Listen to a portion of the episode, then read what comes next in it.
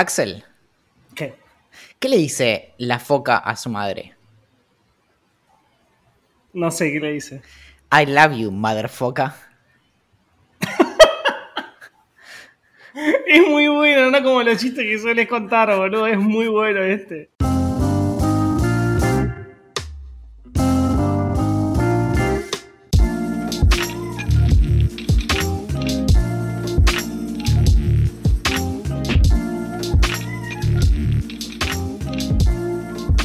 Se le queda la comida pegada en la sartén y no puede evitarlo, está cansado de tener que lavarse los dientes todas las noches, le irrita que a sus amigos les incomode el olor que se desprende de sus axilas, le resulta frustrante no haber nacido en el seno de una familia adinerada, considera que debería haber un futuro para los pezones de Batman en el universo cinematográfico de DC Comics. Hola, soy Valentín Muro y hoy quisiera presentarles Idea Millonaria, una solución milagrosa a todos esos problemas que tenemos cuando luego de no salir de casa por 7 meses nos vemos obligados a ir a un cajero automático para blanquear el pin de la tarjeta. Idea Millonaria realmente ha cambiado la forma en que me relaciono con el mundo y bueno, tampoco quiero exagerar, pero ha sido una gran alternativa a mis psicofármacos. Con Idea Millonaria podrás hacer bocadillos deliciosos sin que nada se pegue y podrás disfrutar de un delicioso jugo de frutas 100% naturales sin químicos ni conservantes ni inspecciones sorpresa de la FIP. Idea Millonaria es salud para tu familia pero no hace falta que me crean a mí. Hoy nos acompañará también Axel Marazzi, un verdadero fanático de las pizzas. Él podrá corregirme, pero con idea millonaria ya no hay frustración al momento de hacer sus magníficos postres. ¿Acaso no es cierto esto, Alex? Sé que a ti también te encantan las ensaladas, pero no tienes ni tiempo ni paciencia para prepararlas. Ya no hay de qué preocuparse, Arcel. Con idea millonaria podrás picar huevo, jamón, zanahoria y mezclarlo todo con los restos de tus sueños fracasados. En minutos tendrás un licuado de todas tus pésimas decisiones listo para disfrutar. ¿Acaso no es increíble, Arturo? Boludo, ¿viste lo que, es- lo que lográs si haces las presentaciones un ratito antes, boludo? Hacía como, no sé, boludo, dos temporadas que no había una Ah. tan increíble. Ay, Dios. El, el, el Real Allen is back, boludo. Ah. Y, to- y tomando whisky Ay, y todo. No, ojalá fuera whisky. Em, no, es que, no es que no tenga whisky, chicos. Em, es muy difícil. Eh, además de Alex, ah, no hay tantos otros nombres con los que confundirte en realidad. Em, No, a mí solamente me dicen, me dicen mucho Alex y nada más. Sí, eh, pensé tipo Alejo y de Ale. ¿Nunca dijeron Ale? Como tipo, porque Ale eso es el siguiente paso, ¿entendés? Ya es como, no solo te confundí como con Alex, sino que además me tomé el atrevimiento de, de acortarlo aún más. ¿Sabés que estoy pensando si alguna vez me Mr. dijeron así? No, A. pero en realidad, en realidad todos se confunden diciéndome Alex. Ariel. Eh, Ay, era buenísimo. Lo, Ariel es buenísimo. lo quiero grabar, lo quiero grabar de vuelta, pero con Ariel. Ah, fuck, ¿cómo no se me ocurrió? Ah, porque bueno, eh, Ariel era el nombre de, de mi eh, némesis en la adolescencia. ¿De tu archienemigo? Sí, Alan sí, sí. Tiran. Alan. Alan, claro, Alan. Allen. Eh, pero ¿Cómo sí. andas, amigo? ¿Cómo viene tu semana X? Bien, bien. El que. Uy. El que no. mm, El que no está muy bien es Batman. Batman es. ¿Qué pasó con Batman? Batman, me enteré hace un par de noches, es el, es el perrito del departamento de, de abajo.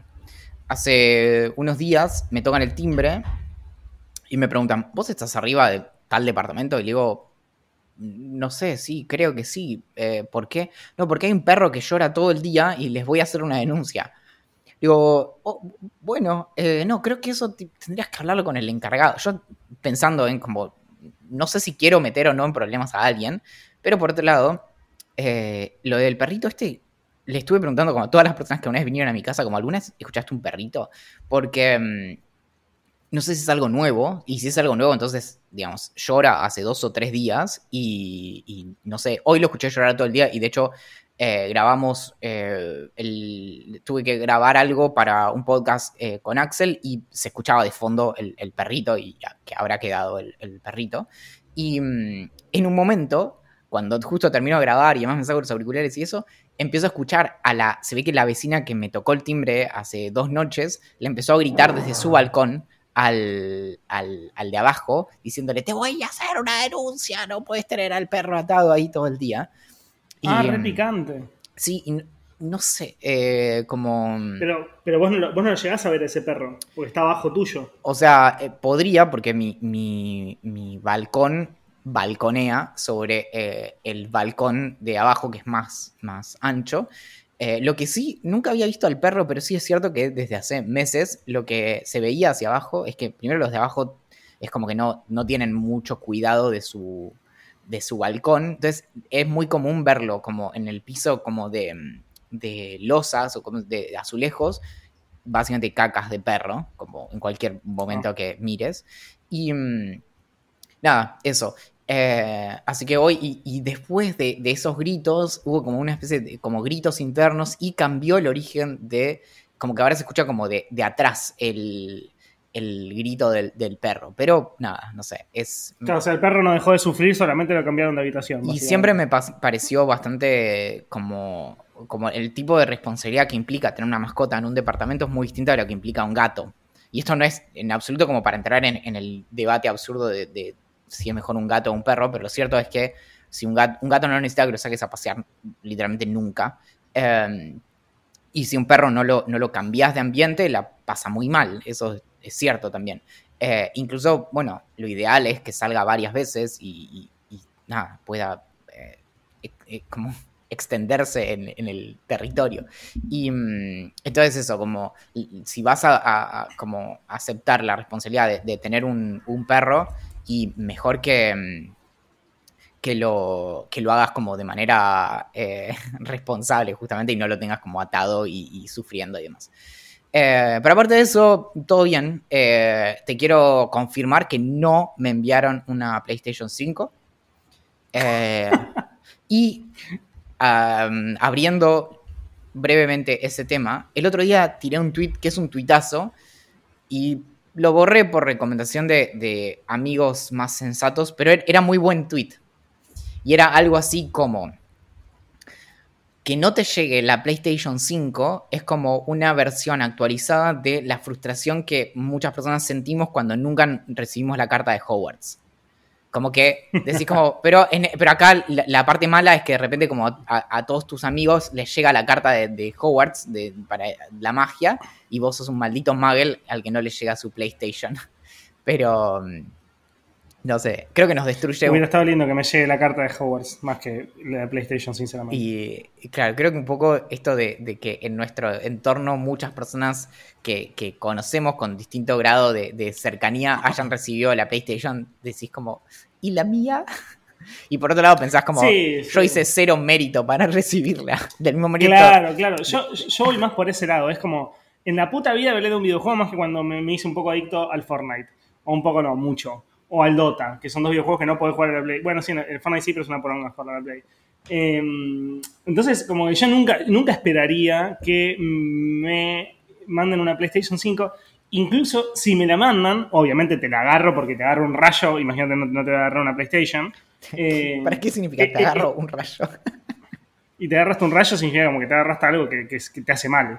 Ah, em, no sabía. Si viene, si viene de arriba, te lo agarro. Eso es.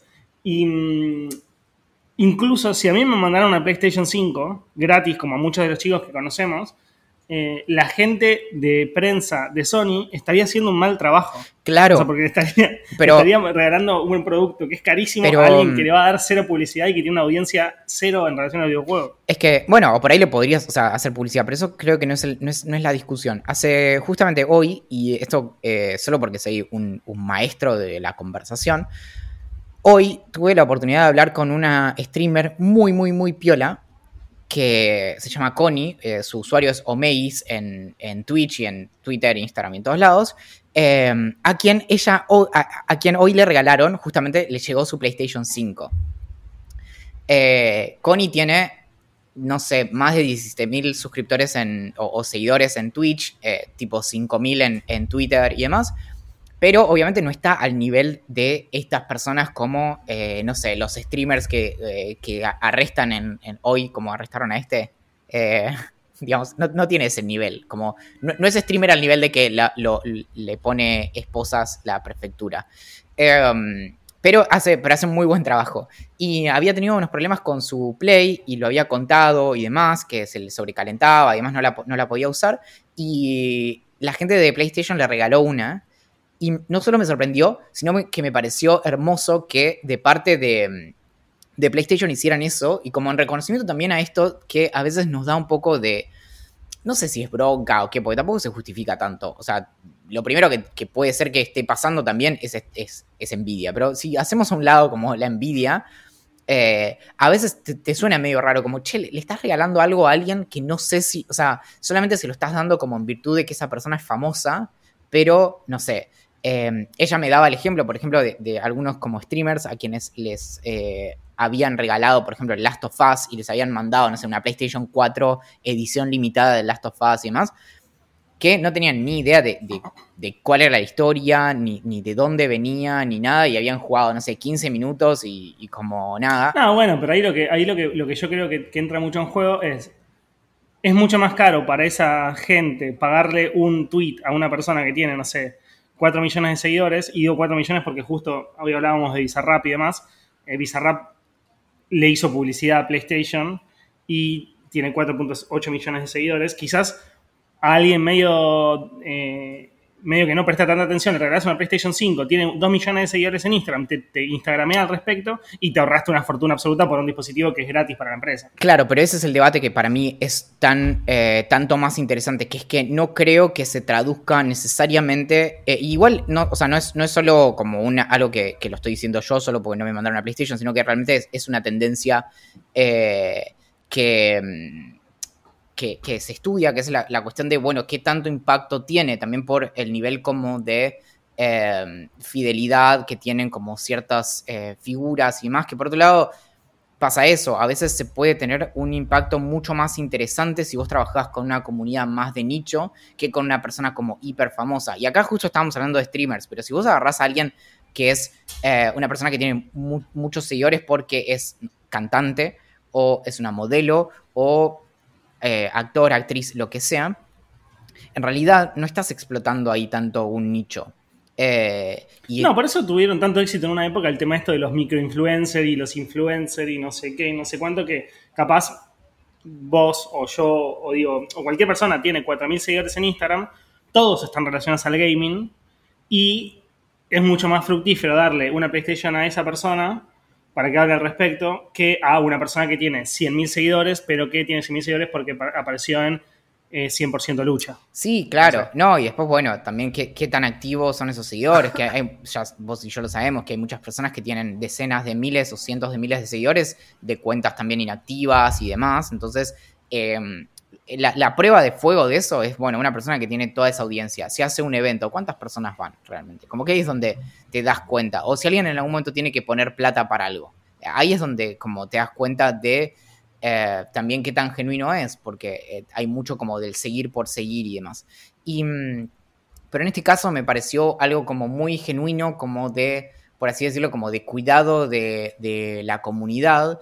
Y por otro lado, eh, a una persona como, como Connie eh, le va a, le, significa una diferencia mucho mayor que PlayStation le regale una consola que probablemente rondará los 100 mil pesos cuando salga a la venta, que a una persona que ya de por sí, digamos, ya eh, por, por, cualquier campaña que hace, eh, levanta, no sé, esa misma cantidad de plata, ¿entendés? Entonces, el, el impacto que tiene es mucho mayor, que es como esto, eh, esto es interesante. Quienes han denunciado mucho esto son muchos eh, actores. Por ejemplo, cuando van a. Cuando vos vas a los, a los Oscars, te dan una. como unas bolsitas de beneficios en donde adentro, tipo. Te lo estoy inventando, pero tranquilamente puede haber tipo un iPhone o, como cosas de ese estilo, ¿entendés? Como que tu bolsa de, cosas que te regalan es, puede estar en los miles de, eh, miles de dólares. Y el asunto con eso es que justamente son todas personas, en muchos casos, multimillonarias. Entonces tampoco es que, digamos, si vos le regalás, es como, un, no sé, un iPhone, no, no, no tiene impacto. Entonces eso, también es muy loco, que eh, llegado a cierto punto de, de, crecimiento de carrera o lo que sea, te regalan cosas y el momento cuando más necesitabas esas cosas es cuando estabas arrancando. Cuando quizás eras, no sé, un, actor o una actriz que recién arrancaba y ganaba dos mangos en eh, haciendo tantas, eh, como, se dice, presentaciones de teatro y yo qué sé, y en ese momento te hubiera venido re bien que alguien te diera un celular. Entonces, e, e, esa, esa asimetría es muy paradójica, como a los más ricos les regalan cosas de, eh, de muy costosas. Sí, sí, lamentablemente, o sea, como ya entramos en una discusión que no tiene nada que ver, pero digo, como el mundo es una poronga y así funciona, digamos. O sea, mientras más famoso te haces, más cosas de arriba ligadas. O sea, y más caras. e- e- es, es triste, pero, pero es, es un bajón. Y sí, todo se relaciona con la fama y los seguidores y, y cómo, cuánto puedes mostrar los productos que te regalan. o sea. Y esto, igual, ¿sabes que esto remite también a, a la discusión que tuvimos en un momento sobre meritocracia y las barreras de entrada? Que es que, por ejemplo, pensémoslo en, en un ámbito que quizás es fácil de, de ver, pero justamente hablábamos de Bizarrap y podría ser el ámbito de la producción musical, en donde muchas veces necesitas equipos que son caros, desde una computadora cuyo costo puede estar en los miles de dólares, hasta equipos de grabación, equipos de manipulación, instrumentos y demás. Y eh, justamente para que puedas llegar a cierto nivel, en algún momento, de algún modo, alguien te regaló algo o lo, o- lo que sea, pero tuviste que poder como llegar a ese, ese nivel mínimo para, por ejemplo, grabar algo y que eh, alguien lo escuche y le parezca que esté bueno y demás. Entonces, tenés como ese círculo de, de, mm, de- retroalimentación que una vez que llegás a cierto nivel, eh, nunca más vas a tener un problema. O sea, le- levantás la mano y te regalan computadoras, equipos, lo, lo- lo que sea que necesites. Entonces, eso te genera como cierta paradoja de que de algún modo todo eh, termina apuntando mucho más a la preservación del- de los que de algún modo ya llegaron que lograr que otras eh, personas lleguen ahí. Porque nuevamente, si pensamos en las marcas que van a estar dispuestas a regalarle eh, sus productos a alguien que ya tiene una gran audiencia y demás, no me queda tan claro que estén dispuestas a regalárselo a un pibe talentosísimo, pero que recién arranca, a no ser que eh, se viralice tal o cual cuestión. Entonces también eso, de repente, en, en términos nuevamente de la discusión sobre la meritocracia, todo termina en si justo tuviste como la suerte de que alguien dijera como, che, miren qué increíble lo que hace este pibito, hay que darle una mano. Sí. Y eso es todo, todo básicamente es suerte. Sí, es, es- es- es estar mucho tiempo intentando lograrlo y, y- y un poco de suerte. Eh, o gente o tener gente alrededor que sea copada como para que recomiende tus productos, ¿viste? O sea, como Es que que, realmente te siga y que, y que recomiende, que justo esa persona tenga una audiencia notable y, se- y de a poco se vaya viralizando la cosa. es que incluso si, si rastreas historias de, de músicos y demás, por lo general siempre llegás a algo que no es tan, eh, tan meritocrático. No sé, sin ir tan lejos, y solo porque lo tengo presente en, en mi corazón, Panic at the Disco eh, grabaron su primer disco por menos de 10 mil dólares, eh, producido por Pete Wentz de Fallout Boy, que eh, le llegó su el perfil de MySpace de Panic! the Disco a, Pete Wentz y le dijo, "Chi- los chicos son todos de Las Vegas, entonces se fueron a no me acuerdo dónde y grabaron lo que fue el primer disco, que es, que es un golazo, mm, mega premiado yo qué sé. Y es como porque le llegó a los oídos de alguien eh, como correcto. Pero después también tenés personas que, eh, incluso entre las personas que, que la pegaron, que estuvieron quizás eh, años y años y años sin que nadie les diera bola, hasta que de repente hubo algo como que lo, lo, lo- fue un, como un catalizador. Y con eso también entra la cuestión de que es muy difícil estar años y años y años. Entonces seguramente hay un Sí, ¿no? montón, Súper. debe haber un montón de gente talentosísima, por ejemplo, eh, Sí, que se escribiendo. quedó en medio. Claro, que ponele. eh, eh, es como un problema, es, es- es divertido eh, pensarlo en términos como de, de computabilidad y semicomputabilidad. Que es que eh, si vos tenés un, un, un programa que está corriendo durante años o el tiempo que sea y, y no logra como detenerse y llegar a un, a un resultado, no se detiene la máquina, no podés saber si ese programa alguna vez va a llegar a un resultado o si necesita más tiempo. Y acá pasa lo mismo. Por ahí vos te rendís a los 7 años y a los 10 te hubieran descubierto. y nunca lo vas Claro. a saber. Sí, bueno, yo esto, esto lo hablé, no mucho, pero lo hablé un tiempo con, con Rama de Bajoneando por ahí, y él me decía que, que él se venía rompiendo el culo en el canal, hasta que uno de los videos, que fue que creo que fue el de cuán, eh, no me acuerdo algo así, sí, o, o- o- ¿cuál era? Ah, eh, Creo que el de las pizzerías porteña, o sea, como cuál es la mejor pizzería porteña, de la calle Corrientes y demás, eh, la pegó y la pegó mal. Y lo que él me decía era, por suerte, que yo me, él me decía, yo me di cuenta tarde, pero por suerte yo había laburado casi dos años en el, en el canal hasta que ese video mío la pegó. ¿Por qué? Porque cuando este video se viraliza, lo ven un montón de personas, el canal empieza a explotar, me empieza a seguir un montonazo de gente, la gente se queda en el canal y ve para atrás. Si yo hubiera tenido cinco videos donde uno es hacer de la pizza y el resto eran videos que estaban buenos, que zafaban, pero que no conectaba tanto con la gente, no me hubieran seguido tantos.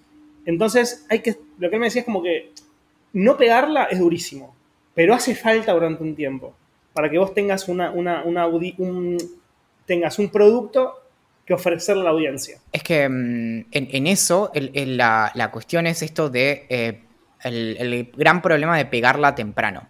Eh, que también lo, hemos discutido, pero em, yo siempre doy un ejemplo de, como propio, pero con cómo funcionan las cosas, yo siempre lo digo con la cuestión de los newsletters, que vos también lo sabés, puede ser bastante como, eh, digamos, para, tener un newsletter que al, que le vaya, no sé, más o menos bien, hay que tener una actitud como muy, muy estoica y de como no, no mirarlo en el, en, el, en el, día a día ni en, semana a semana, sino casi como en el mes a mes eh, o semestre a semestre. Y, siempre, yo es, loco, pero de algún modo yo tenía bastante presente cuando arranqué con cómo funcionan las cosas.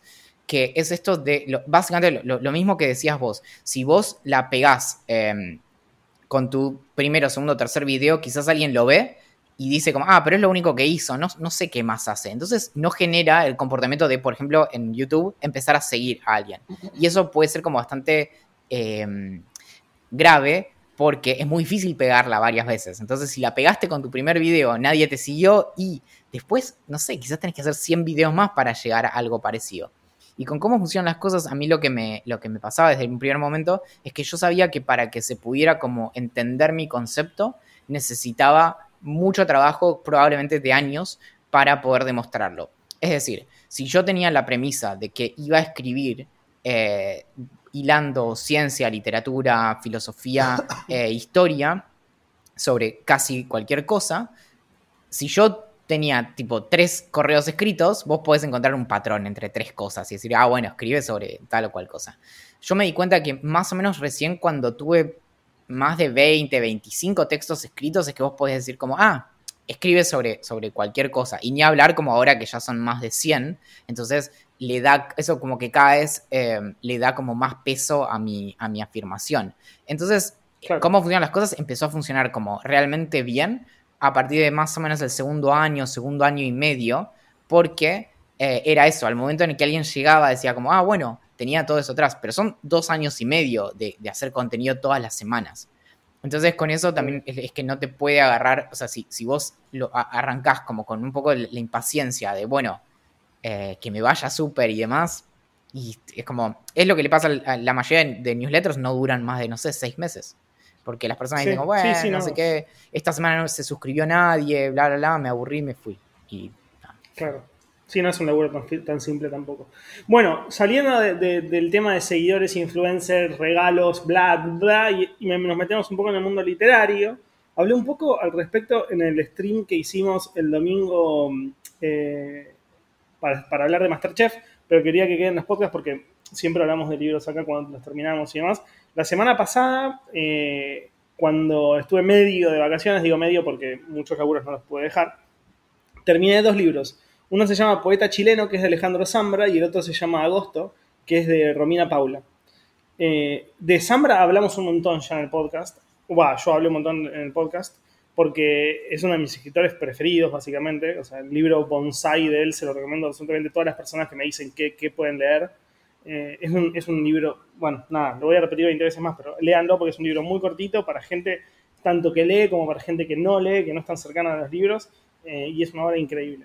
Poeta chileno, es la primera obra larga, larga de Zambra, tiene algo así como 400, no sé cuántas páginas, 400 y pico, 430, 450, y trata sobre un, justamente sobre un poeta chileno, pero un poeta de chileno medio de la B, o sea, como que no es famoso ni nada, y sus relaciones eh, a lo largo de su vida.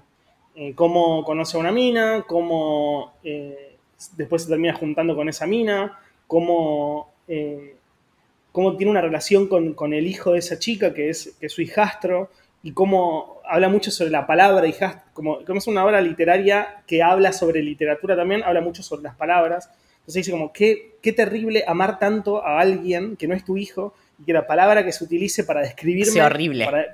sea un asco, que es padrastro e hijastro. O sea, como... Y, me quedó muy grabado porque, porque me pareció fantástica esa parte del libro.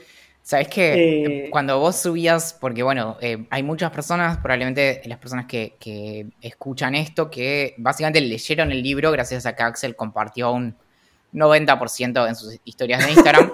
y cada vez que él ponía poeta chileno, yo decía como, ¿qué le, qué le pasa? O sea, ¿desde cuándo es que, es que pone como, no sé, tipo, eh, autor de Tierra del Fuego, ¿entendés? Como, como ¿es, es, es, algo nuevo, es algo que se usa, eh, usan los jóvenes ahora en Instagram. Sabes que lo repensé, boludo, lo repensé cuando puse las primeras, pero bueno, si la gente no entendía, no entendía qué iba a ser, no, no, sabría qué otra manera ponerlo, la eh, y con las normas APA. Tipo, Zambra, coma, eh, ¿cómo es el nombre? Alejandro. Poeta Chile, sí, Alejandro. A. Punto, entre paréntesis, eh, año de publicación, cerras paréntesis, punto, en itálica el nombre del libro, punto, lugar de, de, publicación, dos puntos, nombre de la editorial, punto. Me mato. Yo leo las, las normas APA antes de dormir. Bueno. Bueno, eh, este, bueno, este libro lo recomiendo mucho. No es bonsai. Yo creo que ningún libro va a ser bonsai. O quizás sí, espero que sí, pero fue el primero que leí de él. Fue de los más famosos. Es muy cortito, es muy leíble, rápido. Entonces no creo que ninguno vaya a ser bonsai. Pero es un libro precioso que está, que está muy bueno. Eh, si no conocen nada de Zambra, empiecen por bonsai. Si les gusta, pueden seguir por Poeta Chileno. Y después, Agosto, que es una novela de Romina Paula que me recomendó hace muchísimo tiempo una amiga, que me dijo, esto lo escribían observando, me dijo algo así, no, no, no lo estoy diciendo textual, pero lo recuerdo así como, me dijo como que es de esos libros que amás y los lees en poco tiempo, o de esos que no te gustan y los dejas. Obviamente, como estoy hablando de esto es porque lo, lo leí, me gustó y, lo disfruté mucho. Eh, ¿Cómo en se el llama? libro Romina Paula, Romina Paula Agosto, la autora se llama Romina Paula y el libro se llama Agosto. En, agosto lo interesante es que es como algo así como la antítesis de un coming of age, que es, que es un género literario de los que más me gusta a mí, que es como, el, coming of age es como la presentación de un personaje que está creciendo, que se está convirtiendo en adulto, que vive cosas de adulto siendo un chico, el estilo tipo, no sé, de Catcher in the Rye. Exacto, es, que The Catcher in the Rye es como él, eh, digamos, es, emblemático, claro, sí, sí, es emblemático de, de un género también. Exacto. Y mm, esto es algo así como la antítesis, pero tiene mucho de eso porque es una protagonista que vuelve a su ciudad natal, que es eh, en. ¿Dónde era? Neuquén, eh, no, me acuerdo si en Neuquén o dónde, es una ciudad del sur. Eh, y vuelve porque se murió una de sus mejores amigas, o su mejor amiga, y tiene que tirar los restos en el sur. Sus padres, los padres de la, de la amiga van a tirar los restos. Entonces ella va va y se queda en la casa de, lo que era la casa de su amiga. Y en el libro, en la mayoría de los capítulos, la protagonista le escribe a su amiga. Entonces le está contando todo el tiempo cómo es su relación con su gato, con el gato de su amiga, la amiga muerta, o cómo es la relación con los padres de su amiga muerta, o lo que van a hacer hoy, que van a tirar sus restos, o cómo se encontró con un exnovio de ella y que, con, la cual con el cual todavía sigue enamorado, y cómo el pueblo se quedó medio estático en el tiempo y no cambió nada. Eh, y medio un road trip también, porque en un momento viajan durante mucho tiempo en, unas rutas del sur donde no hay más que estepa, y, bueno, vos las conocés más que yo, más que yo em, donde es eh, no mucho desierto y demás, no pasa nada, durante cientos y cientos de kilómetros lo único que ves es como, eh, como un, paisaje como, como anaranjado de esa, de esa estepa quemada. Eh, y es, es muy bueno y es mucho más cortito. Tendrá, no sé, 200 páginas. Se lee mucho más rápido que el de Zambra. Eh, es un poco más complejo de leer porque es muy, levemente más poético, pero está muy bueno. La verdad los recomiendo mucho a los dos. Los que no están, los que están con, sin, saber qué leer, Agosto de Romina Paula y Poeta Chileno de Zambra o Onsai de Zambra, son dos, eh, son dos libros preciosos. Y mm, hay una tuichunta interesante que dice Enzo, eh, que pregunta si Benjamin Button y mm, eh, Memento son coming of age. No sé si lo dice en chiste, pero no, como ninguno de los dos. O sea, eh, Benjamin, o sea, Benjamin Button es más como una especie de, fantasía y misterio, y, y Memento es como casi policial, ¿no? No, sé cuál sería el, género, pero la, característica es eh, justamente esto mm, de, de, que son historias de el paso como en el momento en el que básicamente la vida te fuerza a ser adulto, quieras o no. Eh, sí, eh, algunos libros como clásicos de, este género, el, más, el más clásico es como decía Valen de Catcher in the Rye. Después, así como un clásico muy famoso que es del género que no lo leí, es To Kill a Mockingbird, que es de Harper Lee, que dicen que es increíble el libro, yo ahora no, no, sé, no lo leí. Pero después hay uno muy nuevo que me pareció un libro increíble que adaptaron a película con Emma Watson. Emma Watson es la de Hermione. Sí, Hermione. O Emma, de Hermione, sí. Bueno, con Emma, Emma Watson. Por suerte no dijiste Hermione, porque hay muchas personas. Sí, Hermione. Hay muchas personas que dicen Hermione, sí. No, yo le digo Hermione, ¿no? No sé qué le dije recién, pero bueno. Sí, que se llama The Perks of Being a Wallflower, que es de Stephen. Em, no me va a salir el nombre. Stephen. No, Stephen Botsky, Jofsky, es un, es un apellido medio raro que es un libro buenísimo, muy, muy, muy bueno. Yo lloré un montón con ese libro. Y es y algo que tienen mucho los Coming of Age, que se relacionan, no siempre, pero que tienen un, como un, hilo conductor en su, en, su mayoría, es que los protagonistas suelen ser outsiders. Entonces, por ejemplo, Holden Caulfield de, de Catcher in the Rye es un outsider. Eh, el protagonista de The Perks of Being a Wallflower que eh, se llama Charlie, que es un pibito de 15 años, también es medio un outsider, con mucha vergüenza, que no tiene tantos amigos, que después se los hace y eso le cambia la vida y demás. Eh, entonces son libros muy, muy, muy lindos. Eh, no, de John Green es The Fault in Our Star, que es una especie de Coming of Age, pero es una especie de Coming of Age medio dark, porque son trata sobre unos pibes que están enfermos de cáncer. Pero igual él, juega bastante con ese género. el otro, este Paper Towns o Paper Sí, creo que sí, es en plural eh, también. O sea, son bastante eso. Suelen tener esta cuestión medio que no necesariamente es explícito como la, moraleja de, lo que... Pero hay, hay, como cierto aprendizaje de algún modo. Sí, sí, sí. O algo como que nos queda de, toda la, historia que recorremos y yo qué sé. Eh, ¿Y qué más? Y, mm, otro, otro que es también como un clásico del del género que lo acaba de decir Boris, em, es, no, no lo dijo Boris, lo dijo Feli, es eh, Stand, by, Me, que es de Stephen King, que se hizo una película, que la película, debe ser una de las pocas películas que, es mejor la película que, el libro original, es increíble, que es sobre cuatro amigos que, o cinco que, emprenden una especie de aventura y van caminando por la, por la vía del tren y pasan un montón de cosas y, nada, y, es, ese, ese sí que es increíble. Eh, lo leí en papel y lo vi la peli y es increíble. Recomiendo la parodia de Family Guy de ese, de, ese texto. Em, bueno, Lean dice el curioso incidente del perro a medianoche. No, no me quedaría claro que ese sea un Tiene algo, pero no, es tan claro, claro. Claro, sobre todo porque la suele haber algo que creo que no está presente en, en el de Mark Haddon, que es esto de suele haber algo por ahí vinculado como al despertar, no necesariamente, pero al despertar de la sexualidad o, algo como eh, a esto del de, tipo de responsabilidades en, el paso a la adultez y demás. Y, no me queda claro que eh, Christopher al final del, libro del curioso incidente esté en un lugar como de, adultez en ese sentido. Creo como que, se mantiene como ahí. Creo que una segunda parte ya sería como desembocaría en eso, pero...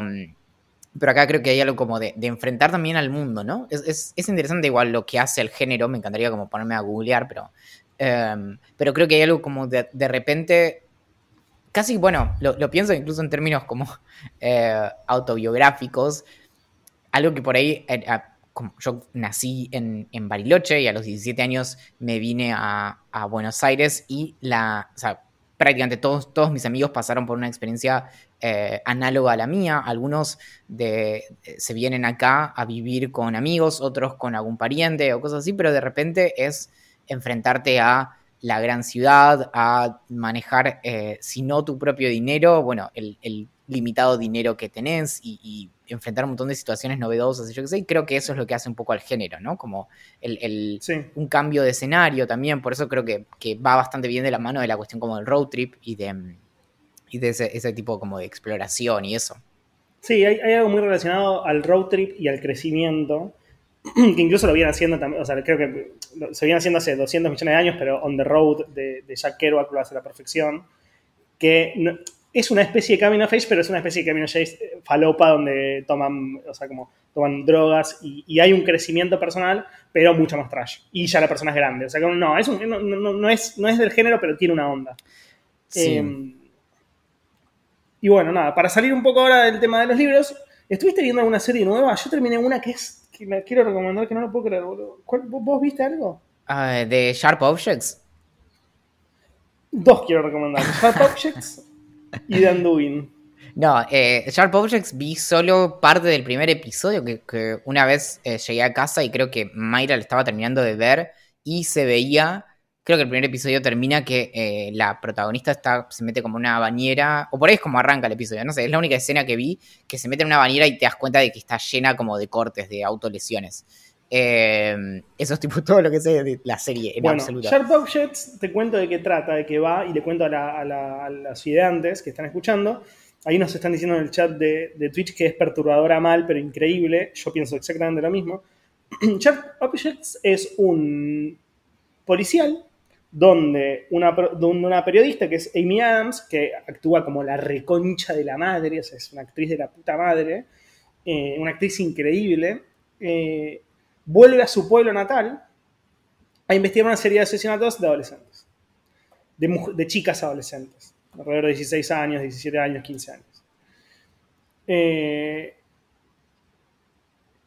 lo que tiene eso es que en su pueblo natal, esta chica Amy Adams la pasó como el reverendo jete por culpa de su madre y por culpa del pueblo en sí. ¿Por qué? Porque es un pueblo clásico del interior de Estados Unidos o de lo que nosotros nos imaginamos cuando hablamos de un pueblo del interior de Estados Unidos derechoso, discriminador, eh, muy eh, confederado, por decirlo de alguna manera, con esos, con esos valores deplorables. Eh, mucho de, si naciste en una familia de guita, vas a vivir bien toda tu vida, si naciste pobre, vas a vivir pobre toda tu vida, porque no hay forma de que salgas, porque te están discriminando todo el tiempo. y porque esa discriminación es muy palpable. Y en el medio de todo esto transcurre la historia donde un asesino, o sea, donde básicamente lo que se hace es buscar un asesino o una asesina de eh, estas chicas adolescentes. Pero en el proceso está la historia detrás de Amy Adams, que sufre mucho porque vive, o sea, en el pueblo se queda en la casa de su madre, quien básicamente le hizo la, vida imposible y le hizo sufrir como sufre. Eh, una alcohólica increíble, chupa que da calambre, o sea, igual chupa a un nivel que en la vida real no podría funcionar. Eh, eso, eso me pareció como que no tiene sentido, porque la serie es tan buena y tan real y tan perfecta en todo, en cada aspecto, que no tiene sentido que una protagonista tome tanto alcohol blanco encima, o sea, como que está tomando vodka, whisky, todo el tiempo como de una botellita de agua. Es como si esta botellita, es como si esta botella mía estuviera, estuviera llena de alcohol y ella toma, toma como si fuera agua todo el tiempo. Te lo, tomo el comentario, pero eh, te podría dar mucha impresión lo que eh, los tipo alcohólicos como funcionales, esos que, básicamente eh, derivan únicamente como en un trasplante de, hígado, pueden escabiar, ¿eh? Como ah, llega, llega, llega un punto, llega un punto donde como el, el, nivel como basal de alcohol en sangre es o sea, es uno que a, vos y a mí nos, básicamente es como, no es que dormís siesta, no te despertás por una semana y, mm, y se manejan ahí. O sea, básicamente, sí, sí, como la, cuestión como, y, no, no lo quiero, o sea, no, no, lo quiero usar como un término como, eh, como peyorativo, pero como el, el, tipo ser borracho y, y, con una constancia en el consumo de alcohol hace que eso, que, que realmente haya personas, lo estoy diciendo sin, sin, ver la construcción del personaje y demás, pero eh, hay muchas cosas de ese estilo que, nos parecería que no, que, son, que no son plausibles y sin embargo pasa eso. Y de ahí también viene como este tipo de personajes que en el mejor de los casos no tuvimos que enfrentar en, nuestras propias vidas, pero es esta cuestión como de, digamos, las personas como alcohólicas y, que pueden ser, bueno, de hecho el, alcohol eh, induce a la violencia, o sea, es, una, es una, sustancia directamente vinculada con, con, la violencia y entonces de ahí viene como la cuestión como de el, clásico como personaje que es eh, padre golpeador. Eh, bueno, entonces ahora que me decís esto, tendría, eh, tendrías que verla y decirme, porque evidentemente hay gente que puede funcionar tomando todo ese alcohol. Em, nada, la recomiendo realmente mucho. Es una serie vieja que a mí me la recomendó un amigo que se llama Marcos, que fue mi jefe, después terminamos siendo muy, muy amigos. Hace muchos años, creo que la serie tiene como, como seis años o algo así. Eh, ¿Sharp Objects? está en HBO, sí. o- No, no, es más reciente, ahora te, ahora te averiguo, pero... 2018, Eh, tiene dos años. Dos años. Ah, pensé que era, pensé que era más. Em, me la recomendó hace, bueno, cuando salió entonces, me la recomendó porque él todavía laburaba conmigo.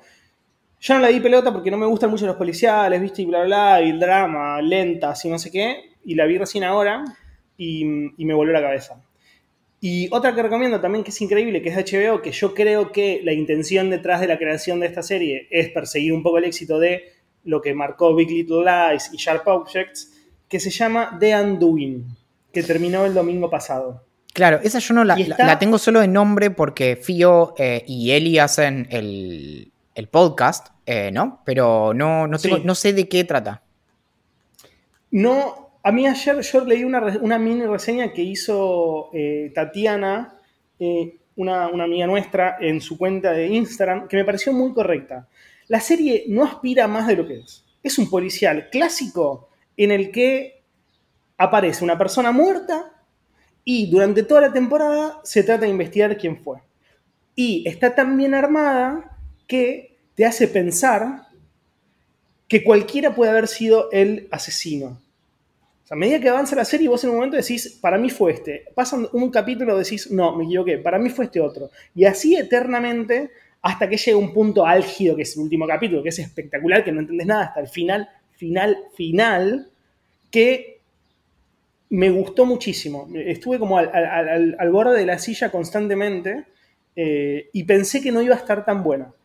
Eh, los protagonistas son los protagonistas de la hostia, hay muchos actores muy buenos. eh, está eh, Nicole Kidman, que es la protagonista, y Hugh, Hugh- Hugh Grant, que es, el, que es el protagonista, son una pareja, que son El de- involucrados en... Notting Hill es ese. eh, Hugh Grant, no sé, boludo. Sí, bueno, no, no, Hugh Grant no es, Hugh Grant lo que tiene un problema que esto lo comentó Cecilia Absatz en su una vez lo mencionó Cecilia Absatz en su newsletter y yo le eh, co- con, con- con su hija eh, s- eh, solemos como darle, digamos, le, le maquetamos y le armamos el, el correo antes de que, de que salga. Y en la devolución lo que le dije fue que Hugh Grant es una persona que me encantaría que me, que me encantara porque me cae bien, pero siento que siempre hace como el mismo papel como de Hugh Grant eh, y que no nunca No, pasa te digo que yo pienso, y que yo nunca pasa nada. mismo, yo pienso lo mismo, de- pero en esta serie es espectacular como labura. Ok, ok, eso, eso. En- incluso tiene que laburar mucho con las emociones en esta serie. Por eso, e- eso me gusta, pero bueno. porque si no, lo que suele tener él cuando actúa es que suele hacer como un poco de tipo de carilindo, eh, hiper amable, hiper como eh, eh, enamorable, medio bobo, pero como, como, como intachable y como bueno, como que nunca Sí, pasa sí, nada, sí. ¿entendés? Como que está todo súper bien. Todo Em, bien. Acá desde, acá desde Toronto, que está en Twitch, nos dice, sí, el de Notting Hill, pero en versión vieja. Y sí, es re así, boludo. ¿Sabes qué? Me sorprendió, no sé si en realidad sí está viejo y, y- y, bueno, la gente crece y está vieja, o si está caracterizado así porque, porque parece otra, otra persona, boludo. Como que, que, Claro. que lo parece mucho más viejo de lo, que, de lo que yo me lo imaginaba hace un tiempo. Y mm, Pero sí, tiene 60 años, o sea, tampoco que tiene 45, o sea, ya está grande.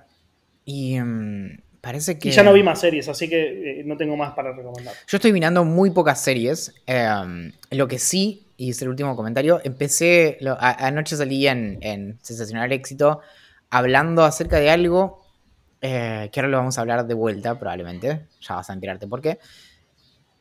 Acerca tipo de la, la cancelación y todo eso. Pero más allá de eso, les conté que había empezado a ver una, una trilogía que se llama Unbreakable, que es eh, con Bruce Willis, es de M. Night eh, Shyamalan y es, un, es, un- una, es una película con, que le fue excesivamente bien, como le hicieron con un presupuesto muy, muy bajo y levantó muchísima guita, tipo un 2000% de ganancia. Eh, tuvo, tuvo dos secuelas, después como más cerca del, creo que 2015, 2018, 2019. eh, no les fue tan bien. Pero es, una, es como una trilogía de, superhéroes. Básicamente Bruce Willis es una especie de superhéroe, pero, pero es muy rara porque no, no son... Toca explícitamente el tema de los superhéroes y los cómics y yo qué sé. Pero es como si de repente e, es como hiperrealista eh, a un- de una manera en la que es como, nada, básicamente hay un chabón al que- que es como, se da cuenta de que es como invencible porque eh, arranca la película con un choque de trenes, se muere el 100% de las personas que están ahí y el chabón no tiene ni una marquita. Entonces es como, bueno, ¿qué onda?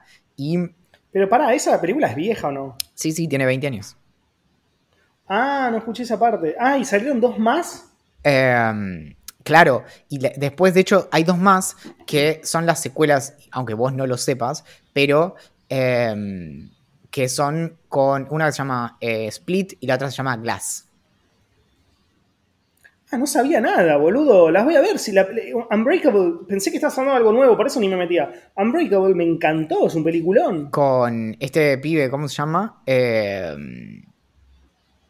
Morgan Freeman es. Está, Eh. sí, en, en- está James McCall. No, no es Morgan Freeman, Bruce es el otro. eh, es, es el malo. Es el, Samuel Jackson. Eh, Samuel L. Jackson, eso. Y mm, bueno, y eh, eso todo era para anticipar el momento en el que a partir de ahora entran nuestras vidas. Pregunta Graham. Preguntas de Instagram. No vi nada, me agarraste desprevenido. Lo sé, ahí estamos, estamos estoy, yendo directamente a eso. Bueno, en, en- mientras tanto, en eh, mis comentarios de Instagram hay alguien que me está cuestionando mi estrategia de eh, subir contenidos a un sitio que no es eh, tipo el dominio barra blog. Y es como, no sé, me funciona bien así, como, no es un blog, eh, señorita. Em, muy bien. Bueno, primero, queremos agradecer a todas las personas que eh, están subiendo sus historias, comentando.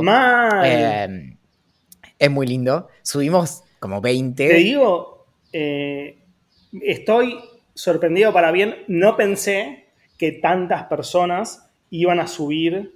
No, que, que- que en el top de tantas. Que, que, que Idea Millonaria iba a estar en el top de tantas personas, la verdad. Claro, Me sorprendió gratamente. es que algo que es muy lindo es que en, su- en el. O sea, obviamente hay personas que nos tienen en quinto lugar. Está bien, no, no vamos a hablar de eso. Pero hay muchas personas que no solo nos tienen en sus top 5, sino que nos tienen en primero o segundo lugar. Y, y eso es, es realmente increíble. De hecho, hoy- hay otros, hay otros que ya es, es como plan fan absoluto, como Jere, que es un capo mal, que nos tienen con Idea Millonaria y con Curious. Sí, eso también, eso, eso fue muy, muy lindo porque, nada, es, un hermoso reconocimiento, un, un proyecto como paralelo.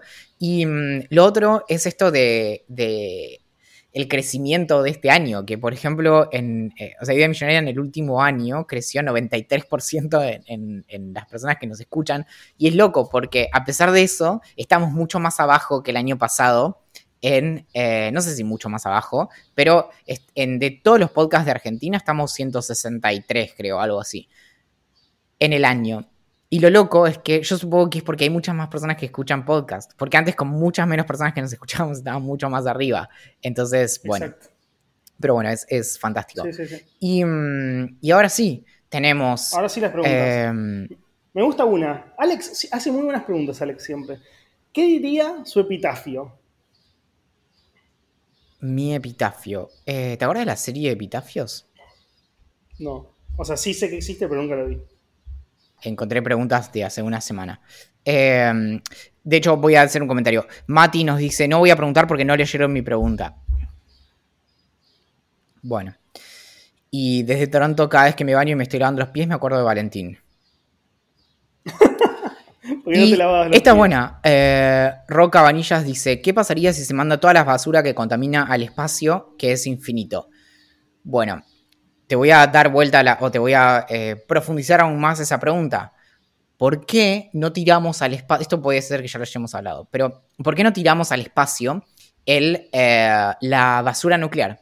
Entonces nos sacamos de encima ese problema, podemos producir muchísima electricidad con muy, muy poco material y muy poco residuo en cantidad, pero muy, muy radioactivo. ¿Por qué no lo ponemos en un cohete y lo tiramos, por ejemplo, hacia el Sol o eh, para, para el problema de alguien más en Mercurio? No sé.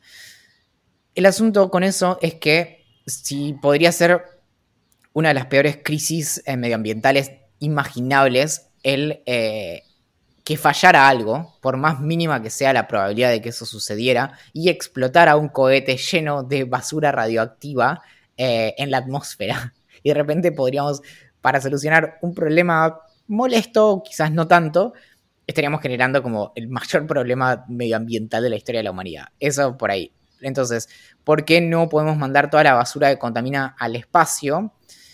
Bueno, aunque no fuera radioactiva, imagínate que de repente, bueno, eh, tenemos la mitad del continente con lluvia de basura porque explotó en la salida, eh, escapando a la órbita terrestre. Em, pero bueno, ¿qué diría nuestro epitafio? Ya esto lo, alguna vez lo pensamos. Les dije que eh. me cremaran. Sí, no. Em, le puso garra, le puso garra, pero al final se soltó. Pienso en, Mufasa. Em, y. Em, es buena la de Mufasa. Elvio pregunta: ¿Alguna vez hicieron un rompecabezas? Bueno, fun fact: hicimos un rompecabezas eh, que lo hicieron mayormente nuestras exparejas en Bariloche. Em, vos, no sé, vos no sé si hiciste algún aporte. Yo sé que no hice ningún aporte interesante. Bueno, en un momento le puse horas, pero no, no hice un gran aporte. Puse muchas horas inútiles, pero no sé. No, ahora yo les cuento. Em, yo tengo un tema. A mí no me gustan los rompecabezas. No me entusiasma, no me divierte, eh, no quiero jugar. Y en Bariloche estaban muy entusiasmados todos con un gran rompecabezas inmenso. Es un gran plan. Es un gran plan para estar en Bariloche igual, ¿eh? Sí, sí, sé, pero yo soy más de, no sé, de jugar al Tetris en la compu, qué sé yo. Em, sé que está mal, boludo, sé que es un replan, pero bueno, soy así, claro. Y mm, habré puesto una ficha en todos los 15 días de vacaciones. Valen ayudó mucho más que yo y... O eso pensó. Y Mayra e Ingrid sí le dieron mucho más. y la parte trágica es que lo terminamos, era de creo que mil piezas y nos dimos cuenta de que no, de que había piezas que faltaban.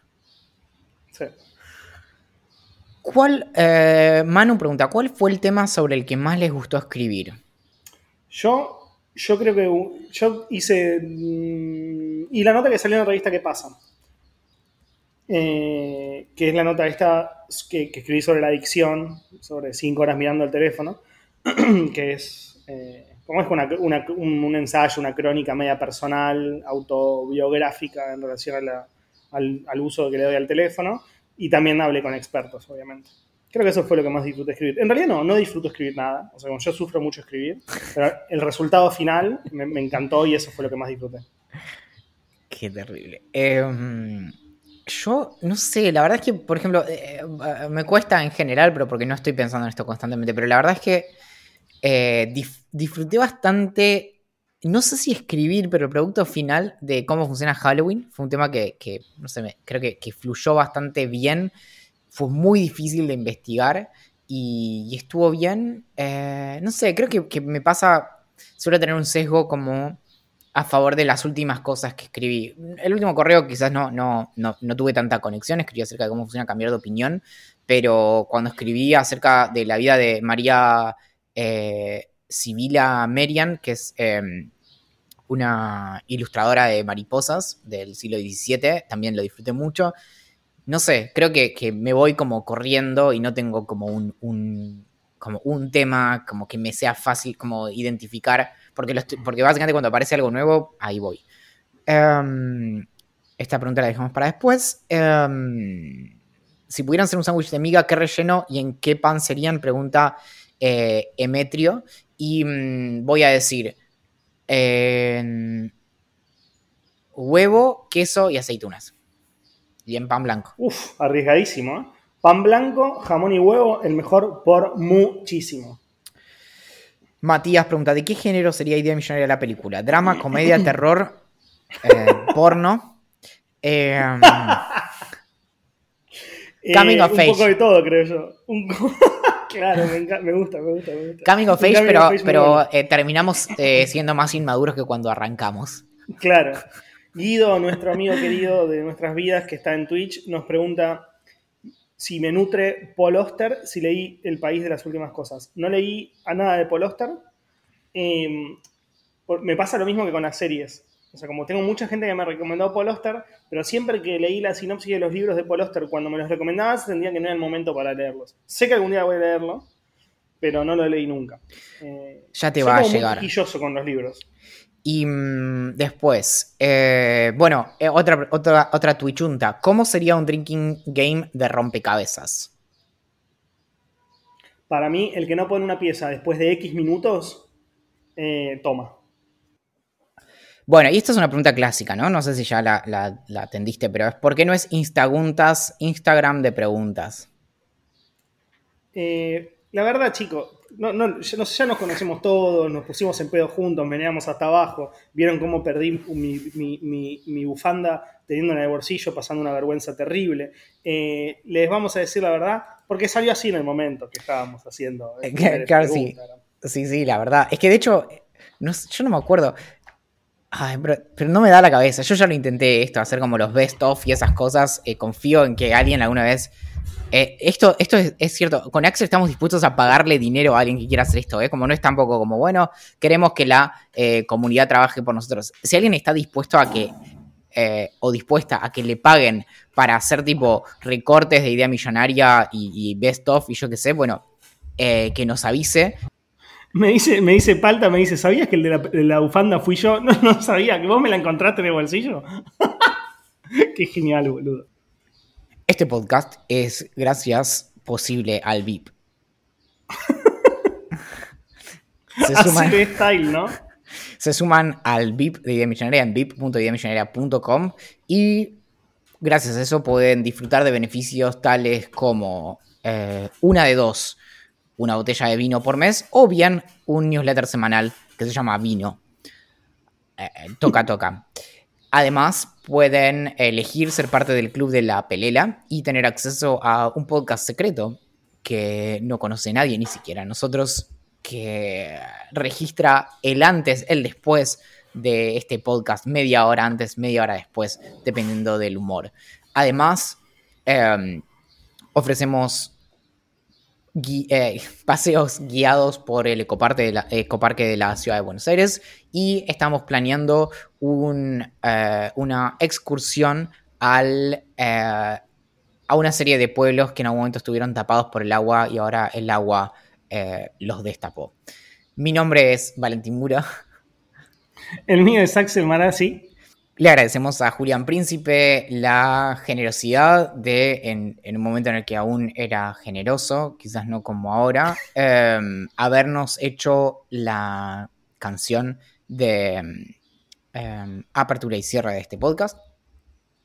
Nos pueden encontrar en ideamillonaria.com, en Twitter como Idea Millonaria P, en Instagram como Idea Millonaria Podcast, en Facebook, Telegram, YouTube, Reddit y Twitch como Idea Millonaria. En general hacemos todos los miércoles el Twitch en vivo grabando el episodio que sale los domingos, así que si nunca te sumas y te quieres sumar, serás bienvenido. Nos puedes escribir a gerencia.ideamillonaria.com y that's it. Ha sido un placer llegar tan lejos con vos. Atentamente. La gerencia.